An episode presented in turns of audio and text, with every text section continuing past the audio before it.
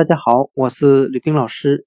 今天我们来学习单词 machine，m a c h i n e，表示机器的含义。